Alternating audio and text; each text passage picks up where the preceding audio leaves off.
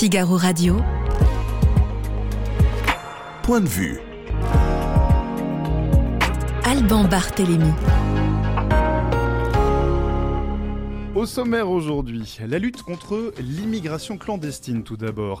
Emmanuel Macron y a fait référence dans son discours de lundi dernier.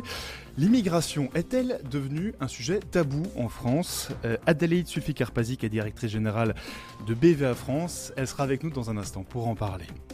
Nous parlerons patrimoine ensuite. Que deviennent ces édifices, ces églises, ces bâtiments, ces châteaux laissés progressivement à l'abandon? Nous poserons la question à Séverin Desmazeries. Il est le cofondateur de la société EFATA.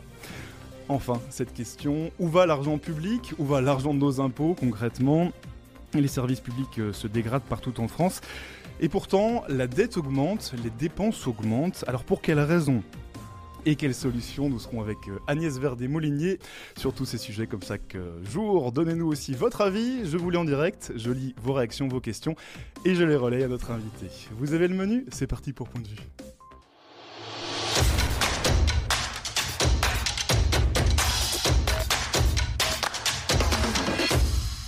Et soyez les bienvenus dans les studios du Figaro. Bonjour Adélie Suvikarpasic. Bonjour. Vous êtes euh, la directrice générale de BVA France. Euh, l'immigration est-elle un sujet tabou à gauche? Euh, C'est le sujet dont nous allons parler avec vous.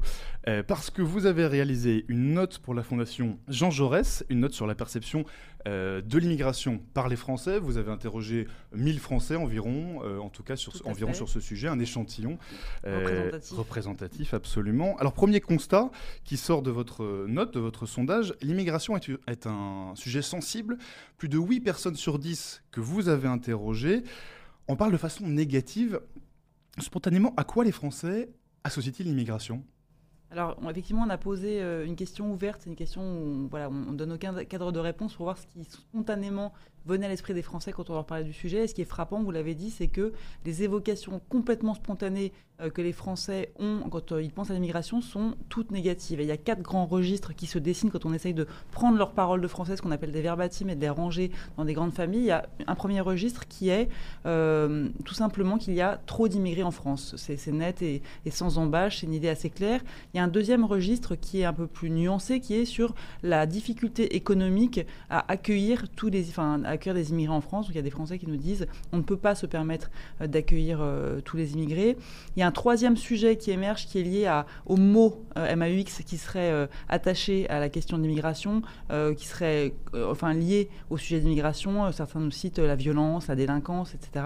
Et puis un dernier registre qui est plus protéiforme, mais qui est en fait l'idée que, que j'appelais moi le grand, la peur du grand déclassement plus que la peur du grand remplacement. Le sentiment qu'en fait les immigrés ont des droits et des, sont, voilà, bénéficient de certains avantages dont nous, Français, alors c'est comme ça que le disent les gens qu'on a interrogés, c'est pas moi qui le dis, nous, Français, on n'y a pas le droit et pendant ce temps-là, nos, nos, services publics se dégradent, notre hôpital se dégrade. C'est un profond sentiment d'injustice, au fond, qui ressort? Oui, c'est ça. Enfin, je trouve que c'est intéressant et ça permet aussi d'apporter un regard un peu décalé sur le sujet. On a toute une partie de la population, euh, on y reviendra peut-être après, mais on a une, proportion majoritaire de Français qui aujourd'hui considèrent qu'il y a trop d'immigrés en France.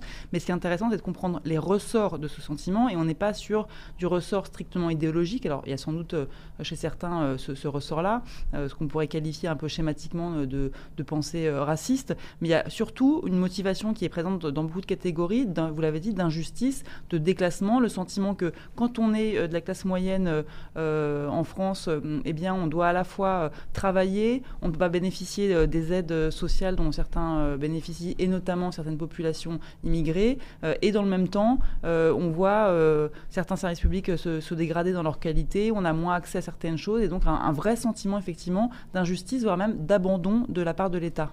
On va revenir hein, dans le détail sur les résultats de, de, ce sondage que vous donnez dans votre note pour la Fondation Jean Jaurès. Euh, mais d'abord, euh, Adélaïde Sulfi-Karpasic, euh, l'immigration, est-ce que c'est un sujet aujourd'hui en France qui est marqué politiquement? Alors c'est un sujet qui reste marqué politiquement. C'est un marqueur politique? Euh, c'est un marqueur politique qui, est de moins, qui en est de moins en moins un. Je m'explique. Euh, on a une question euh, qui est vraiment une des questions clés de l'enquête, qui est diriez-vous aujourd'hui qu'il y a trop d'immigrés en France? On a les deux tiers des Français qui répondent oui à cette question. et alors, c'est des réponses qui sont beaucoup plus marquées chez les sympathisants de la droite, où elles, atteignent des, scores proches de 8, Français, enfin, 8 personnes sur 10.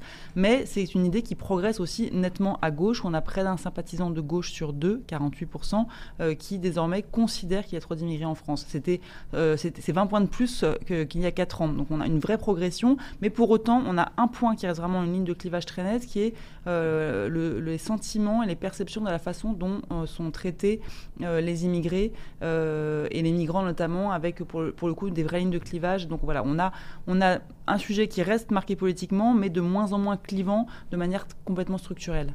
Alors je le disais dans son discours télévisé de lundi dernier, Emmanuel Macron a fait référence à l'immigration. Écoutez-le. Nous renforcerons aussi le contrôle de l'immigration illégale, tout en intégrant mieux ceux qui rejoignent notre pays. Euh, Emmanuel Macron, qui dit donc euh, vouloir lutter contre l'immigration euh, illégale, il veut s'en emparer. En même temps, vous faites le constat dans votre note que, paradoxalement, l'immigration, ce n'est pas un sujet qui est très présent dans le débat public. Alors c'est un sujet qui a été un petit peu au moment de la campagne électorale de 2022, la campagne présidentielle, mais euh, qu'il a été au tout début de la campagne, euh, lorsque le, premier candidat à rentrer en piste, si je puis m'exprimer ainsi, euh, s'est emparé du sujet. Je, parle d'Éric Zemmour. c'est un sujet qui du coup a été un petit peu présent dans les débats du, du Congrès des Républicains, mais qui ensuite a été occulté, alors pour plein de raisons, notamment en, raison de la guerre en Ukraine. On est passé sur d'autres sujets. Il y a une campagne qui a été très courte, souvenez-vous, marquée notamment par la question du pouvoir d'achat. Mais c'est vrai que le sujet de l'immigration a été assez peu présent d'ailleurs, euh, et les, les, enfin, les assez peu, on imaginait qu'il y allait avoir ce projet de loi qui était euh, la, phase qui arrivait après la réforme des retraites, euh, et c'était sans doute le moment. Projet de loi porté par Gérald Darmanin, voilà. mais qui semble un peu reporté au calendrier grec pour le moment. Exactement, alors soit découpé, soit enfin, découpé, reporté, est-ce qu'il va revenir sur le, sur le devant de la scène ou pas, je ne sais pas, mais du coup ce, ce débat n'aura pas lieu, et d'ailleurs les Français dans l'enquête le disent, c'est un sujet dont il est compliqué de parler en France aujourd'hui, qui reste un sujet sensible. 8 Français sur 10 le pensent et, et dans le même temps euh, ont le sentiment qu'on ne, enfin n'ont pas le sentiment qu'on en parle trop, notamment dans les médias. Donc euh, sans doute qu'il y aurait de la place pour un débat. Alors la difficulté, c'est d'avoir un débat apaisé euh, sur un sujet comme celui-ci, qu'on sait sensible et potentiellement euh, hautement inflammable. Mais effectivement, les Français déplorent que peut-être aujourd'hui, le sujet n'est pas toute la place qu'il mériterait d'avoir. Adélie Sulfi-Karpazik, vous soulignez dans votre note pour la Fondation Jean Jaurès qu'à gauche, quand on parle des problèmes liés à l'immigration, le racisme arrive devant l'intégration économique et sociale des réfugiés. Oui, ça, ça c'est quelque chose qui est marquant oui, c'est quelque chose qui est marquant et ça fait référence à, la question que vous posiez euh, précédemment sur euh, est-ce que c'est un sujet, l'immigration, qui reste clivant euh, Elle l'est de moins en moins, il est de moins en moins, mais il l'est encore en partie parce qu'effectivement, à cette question, cette fois une question fermée, donc pas une question ouverte, qui est quand vous pensez à l'immigration, quelles sont les thématiques que vous associez à l'immigration On voit que vraiment, pour le coup, il y a un clivage très net entre la gauche et la droite. les sympathisants de la droite vont d'abord évoquer des thématiques comme l'insécurité et la violence, citées par près des, un peu plus des deux tiers des sympathisants les républicains ou les sympathisants du Rassemblement national. Ils vont citer aussi l'islamisme en deuxième position, là où la hiérarchie va être complètement différente à gauche. Euh, ces sujets-là, euh, insécurité, islamisme, arrivent loin derrière et eux citent en premier lieu les conditions d'accueil des migrants et la question du, racisme. Donc il y, a une perception, euh, en tout cas une sensibilité au sujet qui n'est pas la même. Pour autant, encore une fois, je l'ai dit, on a de plus en plus de sympathisants de gauche qui estiment qu'il y a trop d'immigrés en France et voilà, mais tout ceci n'est pas forcément paradoxal. Euh, on peut avoir le sentiment qu'il y a trop d'immigrés et pour autant souhaiter que la question de l'accueil euh, euh, des, migrants soit faite dans des conditions tout à fait acceptables et humaines. Alors c'est vrai que les prises de parole à gauche sur l'immigration ne sont pas très nombreuses. J'aimerais juste vous faire écouter ce que déclarait Fabien Roussel, président du, du Parti communiste français. C'était il y a environ une semaine. Franchement, regardez ce qu'ils ont fait de notre pays ces dernières années. Ils ont mis la France sur le bon coin. Ils ont signé des traités de libre-échange à tour de bras, ils ont transformé nos frontières en passoires et ouvert la France aux quatre vents, aux marchands et à la finance. Et aujourd'hui, ils reviennent la bouche en cœur en nous parlant de souveraineté, souveraineté, souveraineté. Non mais dites donc, ils ont vendu le pays, c'est le grand déménagement industriel. Fabien Roussel, le, président du, Parti communiste. Euh, Adélie Sophie-Karpazik, euh, ces propos de Fabien Roussel, euh, je voulais qu'on les entende parce qu'ils ont fait énormément réagir à gauche. Fabien Roussel s'est fait énormément critiquer pour avoir parlé de frontières passoires. pourquoi est-ce que ça suscite tellement de réactions à, gauche quand on parle d'immigration?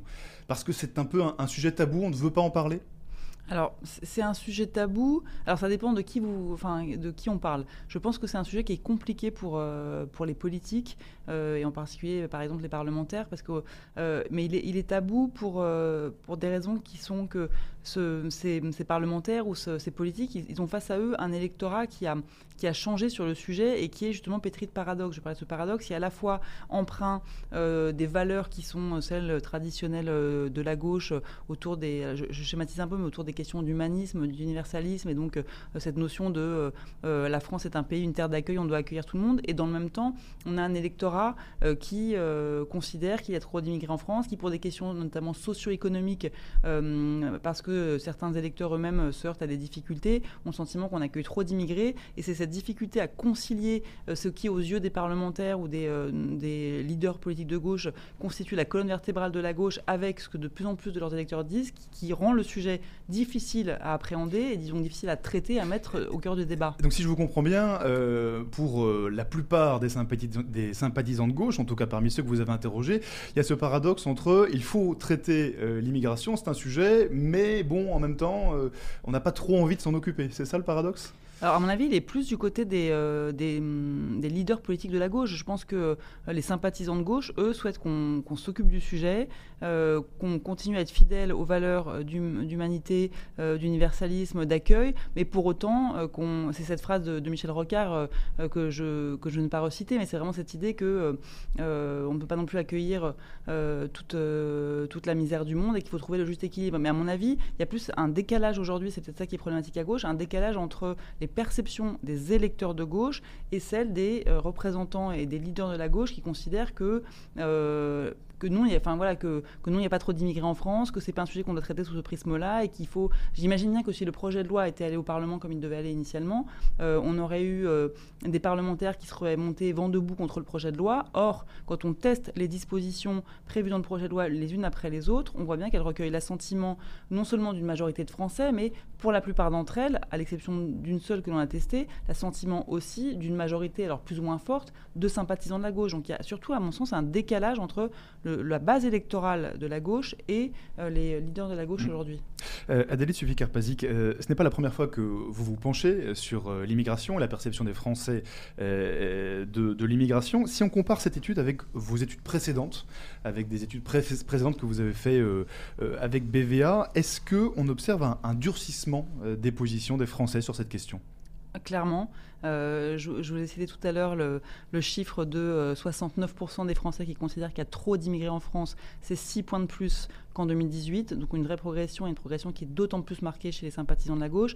Et quand on essaye de faire une espèce de typologie, alors euh, un peu schématique, mais des, différentes attitudes à l'égard de, l'immigration, on, peut distinguer trois grandes catégories. Ce qu'on a appelé les ouverts, ce sont les Français qui considèrent que non, il n'y a pas trop d'immigrés en France et que par ailleurs la France doit continuer d'accueillir les migrants qui en font la demande.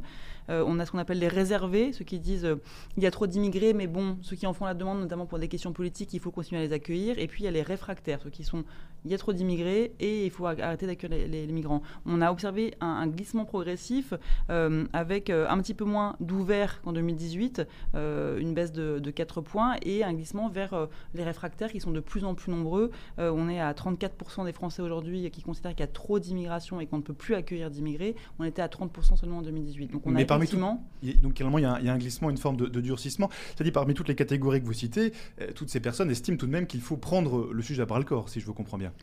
Oui, l'un n'empêche pas l'autre. C'est pas parce qu'on considère qu'on considère qu'il y a trop d'immigrés ou considère qu'on peut continuer à accueillir euh, euh, des immigrés. En tout cas, les, Français considèrent dans leur majorité qu'il ne faut pas mettre le sujet sur le tapis et qu'il faut euh, qu'il faut l'adresser. Mmh.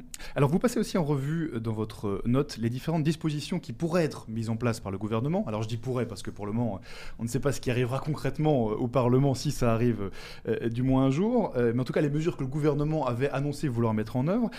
quelles sont les mesures qui sont le plus, plébiscitées par les Français que vous avez interrogés? Alors, on a testé en tout huit mesures parmi celles qui étaient euh, dans le projet de loi initial. Euh, il faut avoir en tête que sur ces huit mesures, il y en a sept qui recueillent l'assentiment, l'adhésion de plus de 7 Français sur 10. Donc, c'est déjà pour vous dire qu'on est sur, quelle que soit la mesure testée, des taux d'adhésion vraiment très élevés, puisqu'on est entre les trois quarts des Français et 90% d'entre eux.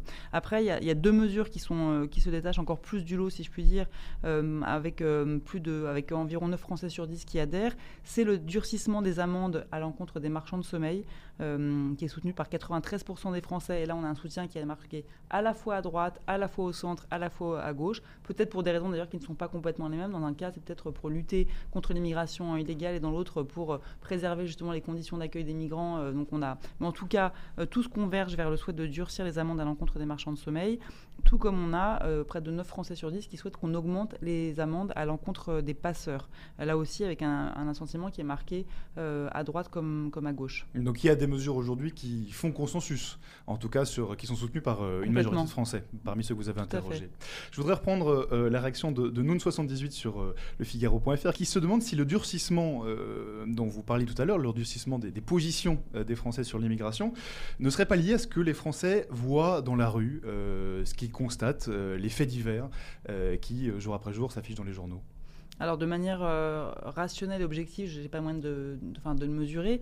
Euh, en tout cas, c'est effectivement, c'est ce que je disais, il y a une part du ressenti chez certains de nos concitoyens qui est liée au sentiment que immigration égale violence, égale délinquance. Donc voilà, ça fait, ça fait partie des registres qui sont évoqués spontanément par une partie des Français quand ils pensent immigration. Donc effectivement, il y, a, y, a, un lien sans doute entre ce que eux perçoivent à l'extérieur et, et, leur sentiment à l'égard de, l'immigration. Une toute dernière question, euh, Adalit Sufikar-Pazik. Sur ce sujet, sur l'immigration, euh, l'action du gouvernement aujourd'hui, elle est perçue comment par les Français que vous avez interrogés? euh, Elle est perçue comme insuffisante, mais c'est pas un critère d'évaluation en soi, parce que globalement aujourd'hui, euh, sur quasiment l'ensemble des thématiques euh, testées, qu'elles soient régaliennes ou euh, économiques ou autres, globalement, le gouvernement est critiqué et n'est pas jugé à la hauteur. Donc voilà, donc effectivement, on a, seulement un tiers des Français qui considèrent que l'action du gouvernement est, efficace, mais c'est globalement le, petit socle de soutien qui reste derrière l'exécutif en ce moment.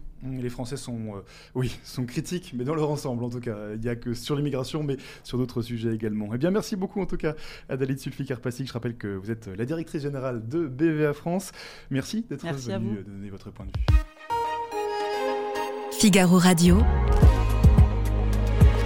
Point de vue. Alban Barthélémy.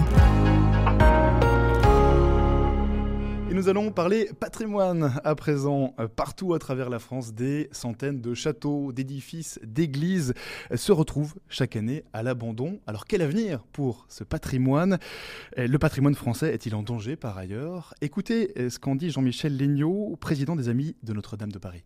Il n'y a aucune raison de dire qu'on n'aura pas l'argent pour s'occuper du petit patrimoine. Jamais la société n'a été aussi riche. Jamais on ne s'est trouvé en moyen de pouvoir s'occuper du patrimoine qu'aujourd'hui. Ce patrimoine, quantitativement, n'est pas aussi considérable que ça. On sait qu'il existe en France 40 euh, à 50 000 églises. Elles ne sont pas toutes intéressantes, mais admettons qu'elles le soient toutes. 40 à 50 000 églises, ce n'est pas grand-chose. Un édifice par commune, plusieurs édifices pour des communes de, taille plus importante. C'est une question de choix politique, de choix budgétaire. Où vais-je mettre l'argent? Est-ce que les élus vont mettre de l'argent dans le patrimoine ou pas? On voit aussi des communes qui ont un énorme patrimoine cultuel et qui ont plus de difficultés. Troyes, par exemple, qui a beaucoup de grandes églises, fait ce qu'elle peut. La ville de Paris fait manifestement très très peu pour son patrimoine cultuel alors qu'il est absolument gigantesque et d'importance mondiale. Et nous allons parler à présent du patrimoine français. Est-il en danger ce patrimoine? C'est la question que je vais poser à notre invité. Bonjour Séverin Desmazeries. Bonjour Alban. Vous êtes euh, entrepreneur, vous êtes le cofondateur d'EFATA, société spécialisée euh, dans la mise en valeur et la préservation du patrimoine. Euh, qui sont vos clients? Qui fait appel à vous aujourd'hui concrètement? Alors, on a le, gros de nos clients aujourd'hui, c'est des propriétaires privés ou publics de sites historiques. Euh, je dis sites historiques puisqu'on accompagne aussi bien des, sites protégés, c'est-à-dire classés ou inscrits au monument historique, que des sites qui ne le sont pas mais qui ont une valeur patrimoniale euh, et euh, qui cherchent à trouver un nouvel usage, un modèle économique pour leur site donc c'est principalement eux. Et puis on, accompagne aussi des entreprises pour lesquelles on, offre des services d'événementiel d'affaires engagés pour le patrimoine, où là on leur propose d'organiser leur événement et que ça a un impact à la fois sur le lieu qui les reçoit et puis sur un autre lieu en France qui lui est en péril et qui, qui n'a pas la chance de pouvoir les recevoir. Votre société, elle existe depuis 2017. vous ne travaillez donc pas uniquement sur des, sur des sites historiques en fait. Vous, vous intervenez sur un nombre assez large de sites différents avec des propriétaires différents, si je comprends Alors, on travaille que sur des sites historiques, mais on ne travaille pas que sur des monuments historiques. Euh, c'est la petite. Euh, aujourd'hui, on a 45 000 monuments historiques en France, mais c'est que la, euh, la face émergée de l'iceberg qu'est le patrimoine, puisqu'on a peut-être. alors, il n'y a, pas de chiffre précis, c'est une des problématiques. Il n'y a pas d'inventaire du patrimoine non protégé. Il y a évidemment énormément de châteaux, d'églises, de, petits, de, petits monuments qui ne, qui, ne, qui ne sont pas labellisés monuments historiques, qui ne sont pas classés ou inscrits, mais qui ont pour, pour autant un intérêt patrimonial réel. Vous travaillez aussi avec des maires, avec des collectivités locales? Oui, ouais, ça nous avons travaillé pour des départements, pour des établissements publics euh, nationaux, pour des, petites communes qui ont des problématiques euh, euh, avec un site historique qu'elles ont reçu, qu'elles ont acheté. Mmh. Alors concrètement, Séverin Desmazeries, il existe, hein, je le disais en introduction, énormément d'édifices, d'églises, de monastères, de châteaux en France qui sont à l'abandon ou en partie à l'abandon aujourd'hui en France. c'est un patrimoine qui, qui, est très très riche, mais concrètement l'entretenir ça coûte cher. comment est-ce qu'on peut faire pour euh, financer des restaurations, financer l'entretien de tous ces sites? Alors, en tout cas, pour ce qui est euh, pour, pour, tous, pour tous les sites qui ne sont pas euh, qui n'ont pas une, une vocation euh, pour, pour, les, pour les châteaux, pour les palais, pour les manoirs, etc. Euh, on a plein de solutions. Généralement, ça passe par de la multi-activité, c'est-à-dire qu'il n'y a, pas de, il a, pas de solution à travers une seule activité économique qui va permettre de s'en sortir, puisque une grande partie, la majeure partie de ces sites-là, en fait, sont répartis euh, sur tout le territoire et sont, sont, dans des zones rurales qui sont pas forcément très attractives, mais dans lesquelles il y a la possibilité de développer des activités dans les espaces naturels, dans les espaces bâtis. Et c'est la, conjonction de ces différentes activités qui vont permettre de trouver un, équilibre économique pour le site. Euh, et ce patrimoine, aujourd'hui, en fait, c'est même, le, c'est, même le pétrole de la France. C'est-à-dire que c'est, un gisement inexploité qui est en péril parce qu'on ne l'exploite pas, mais, mais dont, la, dont la, mise en valeur euh, à travers une bonne activation euh, peut, peut, en faire des. En fait, on peut transformer ces sites-là en des locomotives euh, pour leur territoire euh, qui permettent à la fois de, transformer l'économie, la, société, les rapports sociaux, etc. Eh, vous avez, été, vous avez été déjà surpris par des sites que vous avez découverts à travers votre métier. voilà, des endroits où vous êtes rendu, on vous a proposé de, de venir pour aider à la restauration, et c'est des endroits qui vous ont, qui étaient spectaculaires, qui vous ont étonné. Oui, oui, alors, bah, alors ça, ça arrive, euh, on, a, on, a, cette chance, ça arrive très, assez, assez fréquemment en fait. Euh, on est à la fois surpris par des, par des, des monuments inattendus, euh, par un ancien moulin à eau, par... Il y en a un en particulier dont, dont vous vous souvenez? Oui, bah là en, ce moment on accompagne un, un château ruiné dans le Gard et, et c'est bah, voilà c'est typiquement le dont on pourrait penser château fort en ruine que ça mais c'est la, position du site euh, sur des crêtes, euh, la, manière dont ont été conçues les différentes tours et ce qu'il en reste et, dont elles ont euh, survécu à des, événements politiques ou à des événements naturels, leur donne un charme tel que euh, quand on est arrivé dans ce site, je pense que toute l'équipe euh, est tombée amoureuse euh, du lieu. Mmh. c'est vrai, Mazeries, on a vu beaucoup d'initiatives émerger ces dernières années pour essayer de sauver le patrimoine français. Je pense par exemple au, Loto du patrimoine présidé par Stéphane Bern. 18, sites ont, 18 sites ont été sélectionnés en 2023. Est-ce que ce genre d'initiative va dans le bon sens pour vous? Alors bien sûr, alors évidemment le, loto du patrimoine et les tickets à gratter du loto du patrimoine sont des, c'est une très très bonne initiative. Ça a donné un, très gros coup de projecteur euh, sur l'état de péril euh, dans lequel se trouvait le patrimoine et la nécessité euh, qu'il y avait à le sauver. après, ça reste en fait, c'est de l'ordre de 45 millions d'euros l'apport que représente le loto du patrimoine pour chaque année pour le patrimoine, et ça reste pour nous, bah, pas une goutte d'eau, mais c'est un petit ruisseau. C'est-à-dire que le, nous, on estime que le besoin du patrimoine. par rapport à l'ensemble. Exactement. on estime que le besoin, il est de 10 milliards par an. Et donc, bah, voilà, 45 millions sur, sur 10 milliards, c'est évidemment très positif que ça existe euh, plutôt que ça n'existe pas. Mais ça, malheureusement, ça ne va pas permettre euh, de sauver tout le patrimoine. Et donc, c'est une très bonne initiative. Il faudrait, euh, en, avoir davantage, ou il faudrait lui donner encore plus d'envergure. Mais elle a l'avantage aussi de mettre en avant certains projets et donc de, donner, d'en faire un peu des, des exemples à suivre que peuvent imiter d'autres propriétaires. Et donc, ça, c'est aussi une, vraie, une des vraies forces de cette initiative. Hum, J'aimerais euh, insister un, peu plus avec vous sur le, patrimoine religieux. Euh, en France, euh, selon l'Institut du, l'Institut pèlerin du patrimoine, de 2 à 7 églises sont menacées chaque année de, de disparition en France. L'incendie de Notre-Dame de Paris, il y a 4 ans, semble un peu avoir fait redécouvrir aux Français leur profond attachement au patrimoine religieux. Est-ce que vous partagez ce sentiment? Ce constat que beaucoup de Français se sont dit tout d'un coup, euh, ah effectivement, euh, on a là un patrimoine qu'on doit préserver, on a des églises qu'on doit entretenir, dont on doit faire quelque chose.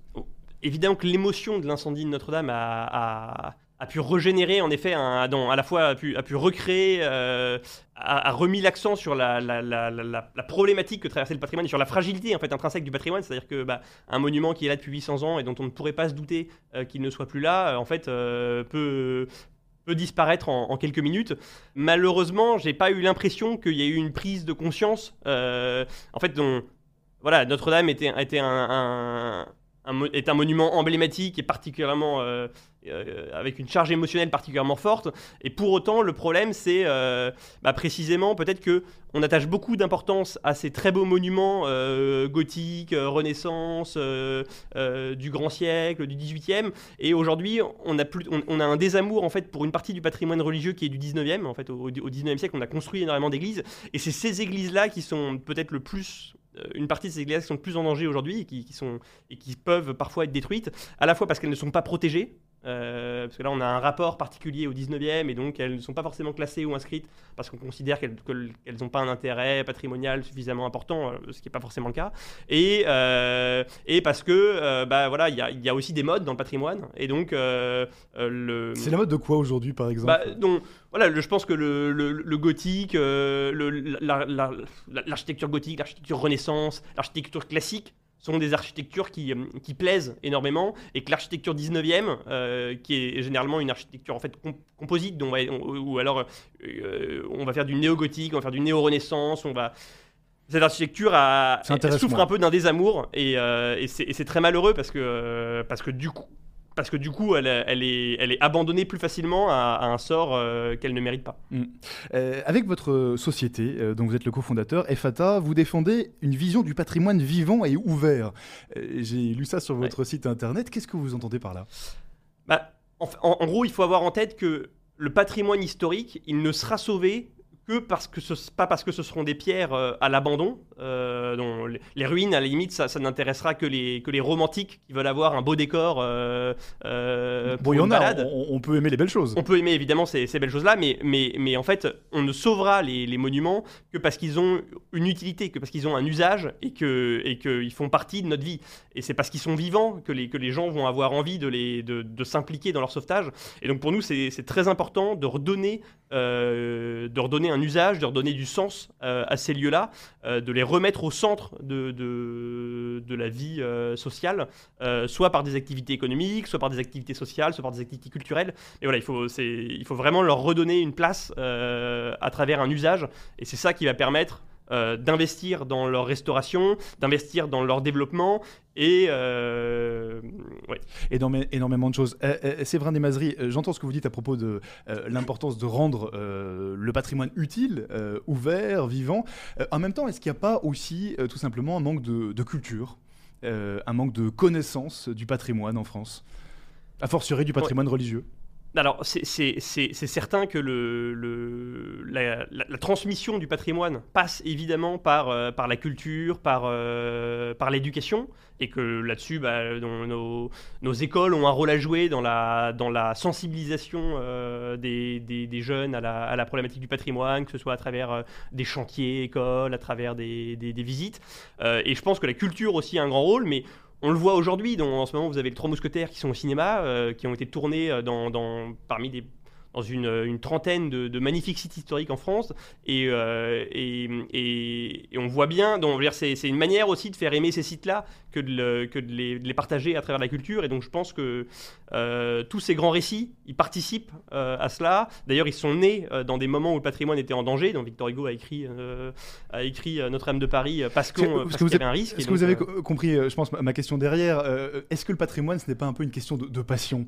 Euh, Par exemple, vous-même, Séverin Desmazeries, euh, comment est-ce que vous, vous, vous en êtes, enfin, comment est-ce que vous êtes arrivé à vous intéresser au patrimoine Euh, Parce que vous y consacrez tout votre temps professionnel. Oui. Euh, Qu'est-ce qui fait que vous aimez tellement le patrimoine? En Pourquoi effet, vous avez envie que- de le parce que, défendre? bah, Parce qu'on on- on m'a transmis en effet cette passion euh, par euh, la, la- la visite très régulière de ces beaux sites et par le et par l'émotion en fait que que- qu'il crée euh, qu'il crée en nous et donc c'est c'est ce qu'on constate nous quand on organise des événements pour des pour des entreprises c'est c'est c'est la c'est c'est la charge émotionnelle très forte qui se dégage de ces lieux qui ont été pensés en général avec euh, un souci esthétique euh, aussi assez particulier donc il y a, y a- y a aussi une question de transmission. voilà.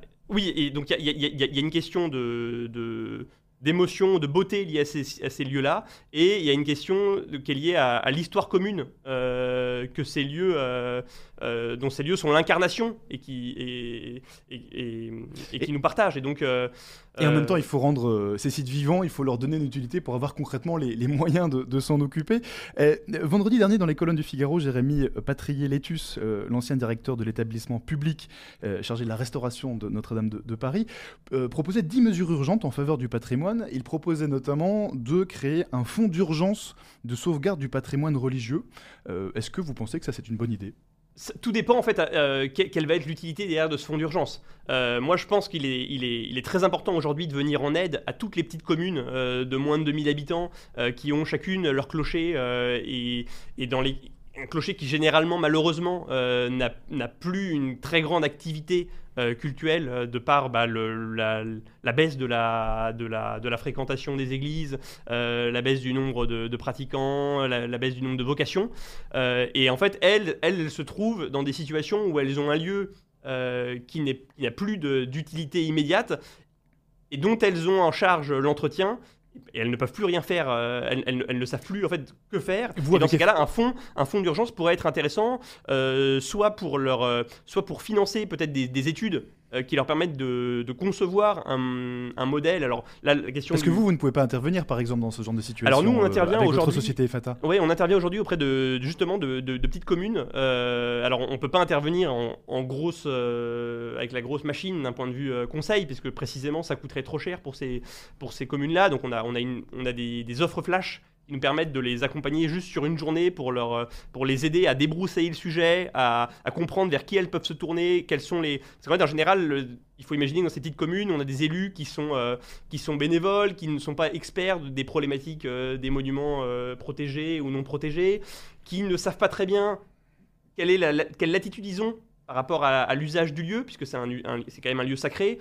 Euh, et donc, euh, Donc vous pouvez les conseiller, Voilà. mais après, au bout d'un moment, euh, On peut les Un orienter. fonds public peut être intéressant aussi. Exactement. Et là, à ce moment-là, non, un fonds public peut, les, peut permettre déjà de financer une partie de ces études-là, qui vont être nécessaires pour eux, de financer des études architecturales auprès de- d'architectes du, du patrimoine, qui vont permettre de, de phaser les travaux, de déterminer qu'est-ce qui est essentiel, qu'est-ce qui est euh, moins urgent, et euh, de voir en fait quels, quels autres usages, puisqu'en fait il y a plein d'autres usages qui pourraient euh, coexister euh, avec, un, avec un usage sacré euh, qui ne remettrait pas en cause la vocation du lieu, euh, notamment des usages sociaux et culturels qui s'intègrent bien avec, les, avec, la, avec la vocation de ces lieux-là.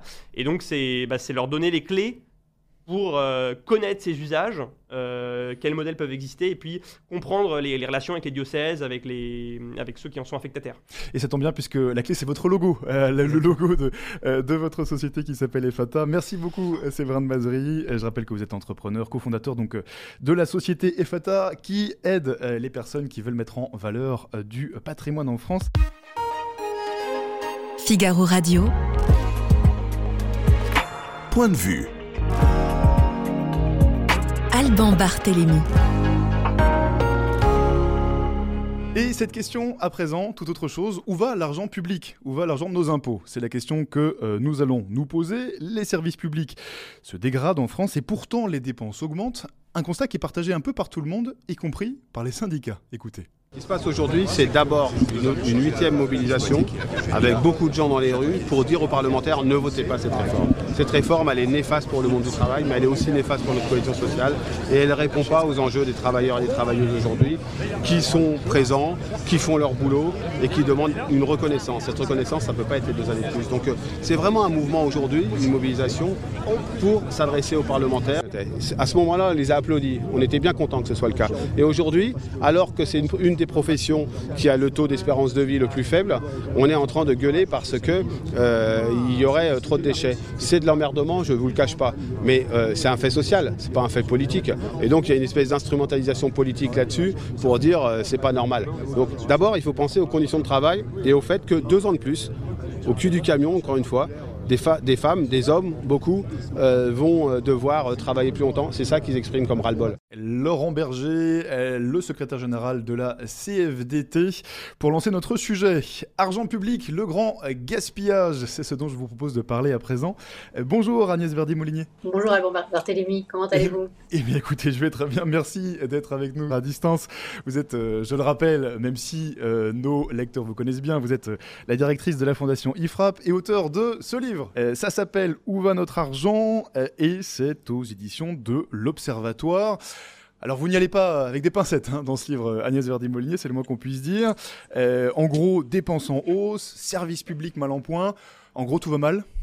Écoutez, je, je dis ce que disent beaucoup de Français. hein. On a une dégradation des, des services publics.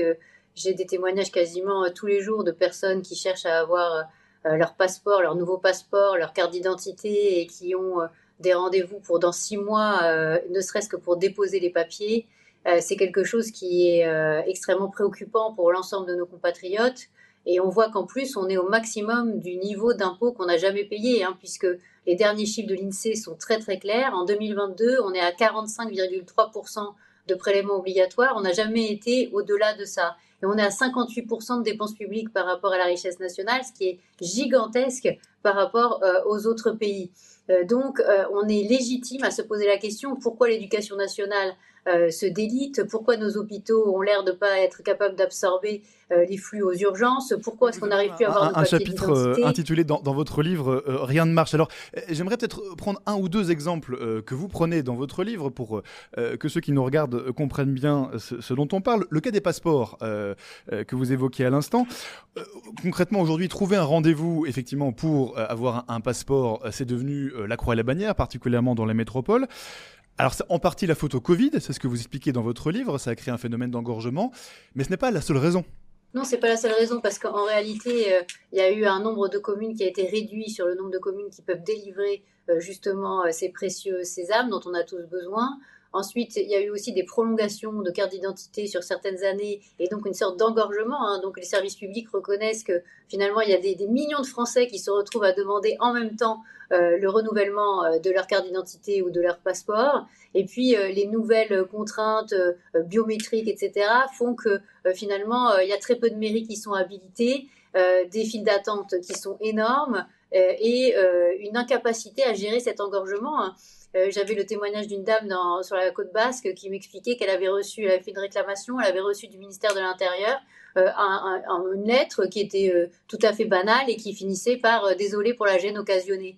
Et c'est vraiment l'impression que ça donne, c'est que tout le monde est désolé pour la gêne occasionnée, la RATP, la SNCF, le ministère de l'Intérieur quand on n'arrive pas à avoir son passeport. Mais alors, on paye quand même des impôts et en face, on n'a pas les services. Et euh, Alors, la gêne occasionnée, elle livre, par euh, être euh, quand même euh, très importante. Vous donnez dans votre livre de nombreux chiffres, de nombreux graphiques aussi. J'en prends un autre exemple qui est à, à une autre échelle, bien entendu, c'est celui du nucléaire. Vous parlez d'un énorme gâchis à propos du nucléaire français. Pour quelle raison? Bah, tout simplement parce qu'on a investi des milliards euh, dans le nucléaire et que euh, ces dernières années, on a décidé de fermer Fessenheim, on n'a pas investi, on n'a pas embauché et que euh, on s'est retrouvé au cœur de l'hiver euh, dans le pays où on a le plus de réacteurs nucléaires euh, par rapport à tous les autres pays européens et on s'était fait peur, hein, on s'en souvient, parce que on n'était pas sûr d'avoir assez d'électricité et on pensait qu'on allait devoir potentiellement gérer des mini blackouts ou avoir clairement des, difficultés à approvisionner tout le monde. Et en fait, on a passé l'hiver, d'abord un parce qu'il n'a pas été très rigoureux, mais deux, parce que euh, notre industrie, sur certaines périodes, a baissé de 18% sa consommation. Pourquoi? Parce qu'elle a arrêté de produire. Les usines Duralex viennent de rouvrir, euh, donc vous voyez, on a mis des, mois avant de récupérer une activité industrielle entre guillemets mais, le problème dans, dans, tous ces cas, Agnès Verdier-Moulinier, est-ce que c'est une mauvaise évaluation de la situation? Est-ce que c'est une mauvaise gestion des comptes publics Un peu tout ça? Oui, il y a une très mauvaise évaluation de la situation, c'est-à-dire qu'il y a des rapports publics qui sont faux. Euh, c'est-à-dire que clairement, le rapport de RTE en 2017 qui disait qu'on allait euh, finalement baisser la consommation d'électricité, euh, qu'on n'avait plus besoin d'autant de nucléaire, il était faux. et aujourd'hui, maintenant, ils disent le contraire, sauf qu'on a payé avec notre argent, avec nos impôts, des personnes qui ont travaillé sur des rapports publics, qui en réalité ont dit des choses qui, qui sont pas la réalité derrière. Et, euh, et, finalement, ils sont jamais tenus pour responsables. C'est pareil pour le Conseil d'orientation des retraites, qui dit à un moment, bah non, il y aura pas de problème de déficit, et puis tout d'un coup, il y a un problème de déficit. Ah bah oui, il y a un problème de déficit. Euh, donc, euh, il y a un, énorme problème sur la gestion de, la parole officielle euh, sur toutes ces questions de politique publique.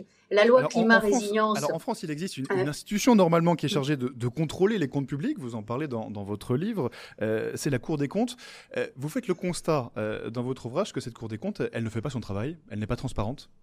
La Cour des comptes, elle fait un travail de contrôle de la légalité des comptes. Donc, elle va regarder si on a bien dépensé comme il faut dans les clous, dans telle commune ou dans, dans telle organisation publique. Mais finalement, elle ne va pas se poser la question est-ce qu'on est allé trop loin sur la dépense pendant la période de Covid et de quoi qu'il en coûte. À aucun moment, ils n'ont tiré la sonnette d'alarme. Dans d'autres pays, euh, des grandes démocraties où le Parlement a un rôle et où il y a un organe d'audit auprès du Parlement, ils auraient tiré la sonnette d'alarme. Ils auraient dit arrêtez ce chômage partiel à gogo, arrêtez de stopper l'économie. Attention, ça va nous coûter énormément par rapport à notre richesse nationale. Attention, le fait de payer les gens à rester, à rester chez eux sans travailler, ça délite aussi la valeur travail et derrière, on a beaucoup de mal à remettre les, personnes au travail. Mais ça, euh, la Cour des comptes l'a pas dit. Et euh, finalement, après, ils disent, ah bah oui, il faudrait faire des économies, mais ils disent jamais où il faut faire les économies. Alors que l'équivalent de la Cour des comptes au Royaume-Uni, ils font des chiffrages, ils disent où il faut économiser, derrière le Parlement vote euh, des suppressions de crédits, et donc c'est hyper efficace. Nous, il n'y a aucune efficacité. Il y a des tonnes de rapports, mais il se passe rien derrière.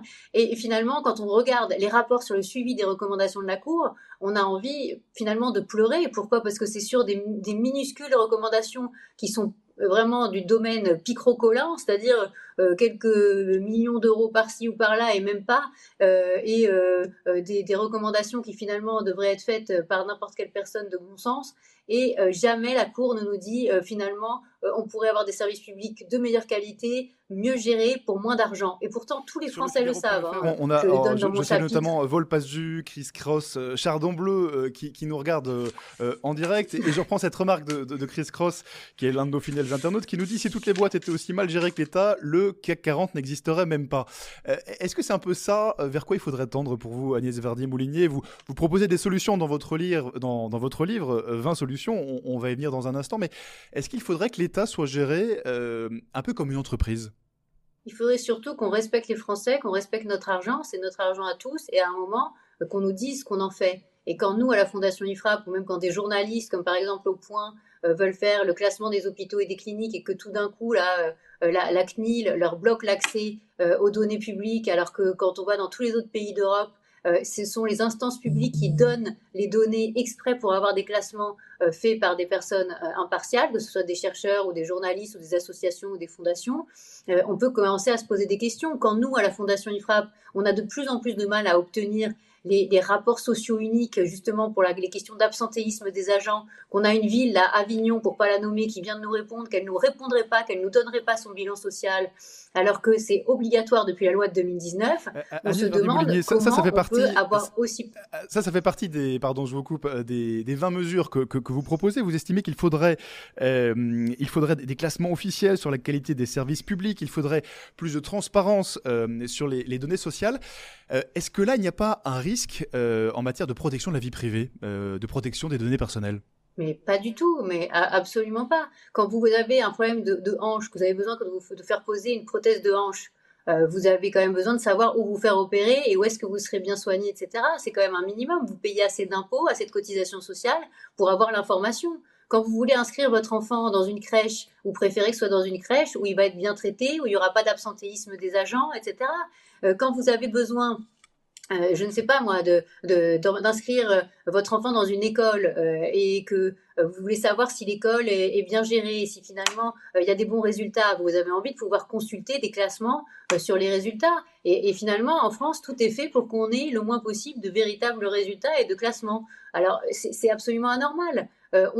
À partir du moment où on paye autant d'impôts, que ce soit les entreprises ou les ménages français, on est les champions du monde de l'impôt et on n'a pas le droit d'avoir accès aux infos. C'est vraiment euh, spécifique à la France. Et par ailleurs, euh, tous, les, tous les exemples que vous prenez, vous faites attention à, à les comparer à des exemples existants dans d'autres pays, euh, et notamment des, des, pays européens. Je vais prendre une autre mesure que vous proposez et qui fait lien avec l'actualité. vous proposez de garantir le système de retraite en mettant en place des mécanismes d'ajustement automatique. en gros, si on vit plus longtemps, eh bien automatiquement, on serait amené à, à travailler plus longtemps. Est-ce que vous seriez favorable, euh, euh, Agnès Verdi-Molinier, à un système de retraite à points oui, non, mais de toute façon, il y a déjà un système de retraite à points avec la GIRCARCO en réalité. Donc, euh, on a déjà une partie de nos retraites qui sont versées par rapport à des points. le, sujet, c'est d'abord d'arrêter de, s'écharper sur des, choses qui sont tellement banales. Tous les autres pays travaillent plus longtemps que nous, tous les autres pays travaillent plus d'heures que nous à l'année.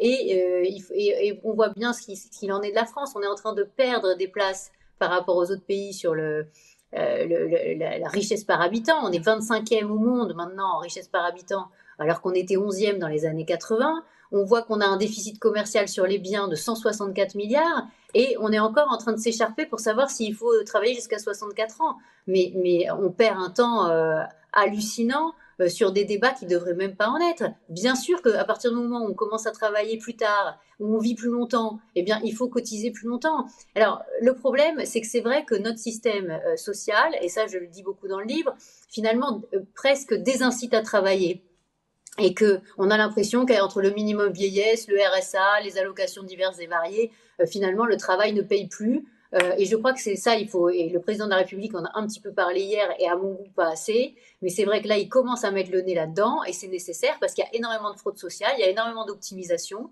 et il y a le sentiment parmi nos concitoyens, c'est vrai, euh, que euh, finalement, c'est toujours les mêmes qui font des efforts, toujours ceux des salariés du privé, et que finalement les salariés du public font très peu d'efforts, et que tous ceux qui finalement sont euh, dans le système en train de se dire bah, j'ai pas vraiment besoin de travailler parce que je m'en sortirai toujours entre le minimum vieillesse et les aides sociales, euh, eh bien, euh, ça, ça, des tensions euh, énormes dans la société. Donc, il faut remettre au cœur de notre système, comme c'était le cas après-guerre, le travail. Normalement, les, systèmes assurantiels, la retraite, la santé, le chômage, on n'y a droit que si on a travaillé avant. Et, et, ça, aujourd'hui, ça s'est énormément euh, comment dire, ça énormément évolué dans le mauvais sens parce qu'on a l'impression que le RSA ou l'allocation adulte handicapé ou euh, les, allocations en général bah, sont des droits, mais qu'il n'y a pas de devoir en face. c'est vrai que ça, ça sape euh, énormément. J'aimerais aussi aller sur une autre des pistes que, que vous proposez, euh, pardon, et, qui est assez originale. Vous proposez de, faire voter régulièrement, enfin toutes vos pistes sont, sont originales, mais celle-ci en particulier, vous proposez de faire voter régulièrement les citoyens, les Français, sur les enjeux publics. Est-ce que vous seriez favorable à des votations régulières, un peu comme en Suisse? Bah, bien sûr, j'y suis favorable parce que je trouve que euh, si on fait ça, on responsabilise nos. Bah, tout simplement parce qu'aujourd'hui, euh, on pose mal les débats. Euh, on, on, fait comme si on était à la fois concerné et pas concerné. quand je dis c'est notre argent, souvent les Français disent c'est l'argent de l'État, c'est l'argent public. Non, c'est pas l'argent de l'État, c'est pas l'argent public, c'est pas l'argent de la sécurité sociale, c'est l'argent de nos cotisations, de nos impôts. finalement, c'est à nous, c'est notre bien commun. Et, si on raisonnait un peu comme un peu des copropriétaires ou euh, des associés euh, de la Maison France, euh, je pense qu'on raisonnerait tout à fait différemment parce que nos compatriotes sont des très bons gestionnaires de leurs propres deniers, bien meilleurs que ce que fait l'État ou ce que fait la sécurité sociale ou ce que font les collectivités locales. Donc, je pense qu'en responsabilisant, en posant les bonnes questions, en débattant, en respectant nos concitoyens. Je vous rappelle que pendant le grand débat, il y avait déjà beaucoup de sujets sur les gaspillages publics qui étaient sortis. Il n'en est rien, d'ailleurs, il n'a rien été fait derrière. Euh, il, y a, il y a quand même une capacité à occulter les vrais débats. Le sujet de la dette était le sujet central des retraites. On n'en a quasiment pas, parlé. C'est pour ça qu'il fallait absolument réformer les retraites. Le président de la République en a parlé à mi-mot en fin de débat euh, sur ce sujet. mais il aurait dû mettre ça sur la table dès le début. Après toutes les dépenses qu'on avait faites sur le quoi qu'il en coûte, la réforme des retraites devenait obligatoire, sinon on avait une dégradation de la note de la France et une explosion du coût annuel de la dette et on se retrouvait dans une incapacité de payer bah, justement les salaires des fonctionnaires, les pensions publiques euh, et privées, etc., etc. Mais ça, ça n'a jamais été Quand on parle de dépenses publiques, euh, euh, Agnès Verdier-Moulinier, par exemple, l'hôpital, récemment, le ministre de la Santé était, dans un, était en déplacement dans, un hôpital. il s'est fait huer et des soignants sont venus en lui réclamant plus de, plus de moyens. alors le problème, alors d'un côté, il faut mieux gérer, de l'autre, on réclame plus de moyens. Comment est-ce qu'on s'en sort? Bah, le problème, c'est comment on utilise les moyens, parce que des moyens à l'hôpital, il y en a beaucoup en France. Il y a 15 milliards de plus que sur l'hôpital allemand. Mais le problème, c'est qu'il y a plein d'agents qui sont pas là, qui sont, qui sont absents. Il y a énormément, il y a un taux d'administratif et de personnel technique qui est 50% supérieur aux autres pays. Je le dis dans mon chapitre. Donc on utilise mal l'argent. C'est comme dans l'éducation, on a trop de personnel de fonction support, de nettoyage, etc., qui sont employés à vie, alors que dans les autres pays, c'est des, en délégation de services publics, c'est des entreprises qui font ça, ça coûte beaucoup moins cher. Donc l'hôpital public, il est en train de mourir du, statut public, du statut à vie de ses agents, du fait que finalement beaucoup des médecins des hôpitaux publics partent à l'étranger. Il y a 4000 médecins maintenant euh, français qui, exercent à l'étranger, faut pas se poser de questions. Beaucoup sont partis de l'hôpital. Et il y a des infirmiers, des infirmières qui partent aussi euh, de, l'autre côté de la frontière, que ce soit en Suisse ou ailleurs. Euh, Agnès Verdet-Moulinier, et, une réponse courte, et, pardon, mais je voudrais enfin vous, entendre là-dessus. dans, votre livre, sur un des chapitres, vous, vous dites comment sont obtenus 1000 euros de prélèvement obligatoire. En gros, sur 1000 euros de prélèvement, eh bien, vous expliquez où va l'argent concrètement. Est-ce que le problème aussi aujourd'hui, ce n'est pas un problème de lisibilité de l'impôt, de, de savoir où notre argent part dès le début? Oui, mais bon, on sait tous qu'on paye de la TVA. Hein. Dans les 1000 euros de prélèvement obligatoire, par exemple, il y a 331 euros de cotisation sociale, 163 euros de TVA, 114 euros de CSG, 70 euros d'impôts euh, sur le revenu, etc. etc. Euh, on, connaît tous ces impôts, on sait qu'on paye énormément d'impôts. Les Français, ils savent qu'à la fin du mois, quand le patron paye 100, ils ont que 47 euros dans la poche, alors qu'en moyenne, c'est 50, 58, 60 dans les autres pays et, dans les pays d'Europe, hein, pas euh, dans des pays hyper éloignés de, chez nous. Euh, donc il y a cette conscience qu'on paye énormément et qu'on n'en a pas pour notre argent.